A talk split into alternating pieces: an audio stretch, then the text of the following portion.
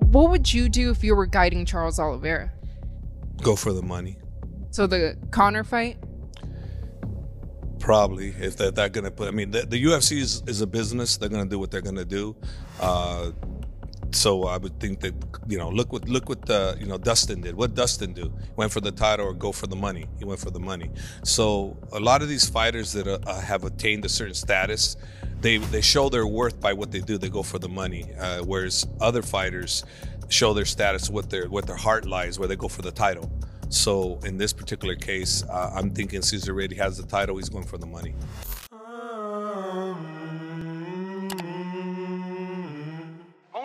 Hey yo, bienvenue dans le podcast The GOAT MMA Boxing. J'espère que vous allez bien la GOAT Family et que tout se porte bien pour vous. La question importante à laquelle nous allons essayer de répondre aujourd'hui est la suivante. L'appel de l'argent sera-t-il plus fort que celui de la compétition? Comme on a pu l'entendre de la bouche de Javier Mendes, entraîneur d'Islam Makhachev, même lui, s'il avait été manager de Charles Oliveira, aurait choisi le chemin menant à l'argent, à savoir Conor McGregor et les gros pay-per-view.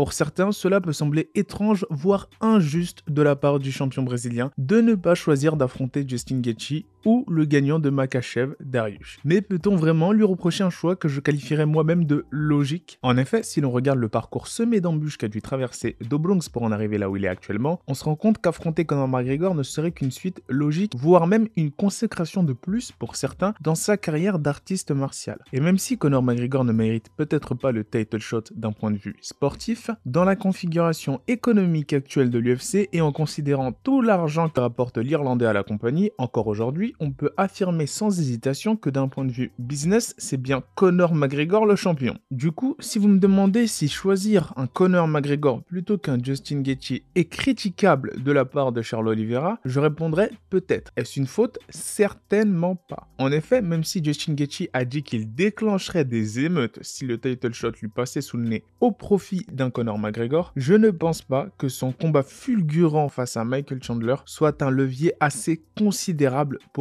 empêcher cela d'arriver. Sans parler des très bonnes relations qu'entretiennent Dana et Connor depuis des années, je ne serais pas surpris de voir un title shot revenir à l'Irlandais. Mais alors, si ce combat entre Oliveira et McGregor se produisait, quel pourrait être le résultat? Qui serait le favori? Quel serait le scénario le plus probable? En analysant cette confrontation hypothétique, on se rend compte que même si le Brésilien est favori de par sa forte activité, son panel d'atouts que lui confère la shoot et box, que ce soit debout ou au sol, peut-on affirmer avec certitude que l'accident ne peut pas se produire et oui, Monsieur McGregor revient certes d'une grosse blessure, mais il reste encore à l'heure actuelle l'un des boxeurs les plus dangereux de l'UFC. Oui, Dobronx possède un menton très solide, vous me direz, mais il ne faut pas oublier qu'avant de se faire soumettre, Poirier a fortement touché et testé le menton du Brésilien, qui là encore, une fois de plus, a eu très chaud lors de son dernier combat. On a pu retrouver une habitude qui, selon moi, est de très mauvais augure face à un boxeur. Le fait que Dobronx se laisse souvent toucher au menton en début de combat, c'est un slow starter et on a cette impression qu'il aime montrer qu'il peut encaisser les coups de ses adversaires. Et avec un Conor McGregor au timing dévastateur, se faire toucher d'entrée est loin d'être une bonne idée. L'un de ses confrères brésiliens peut en témoigner. Cependant, ce scénario d'upset va bien évidemment dépendre du Conor McGregor que l'on va retrouver de retour de blessure. Coach Kavanagh a précisé fin 2021 qu'il visait un retour pour début de l'été 2022 avec The Notorious. Est-ce que Dobronx est prêt à attendre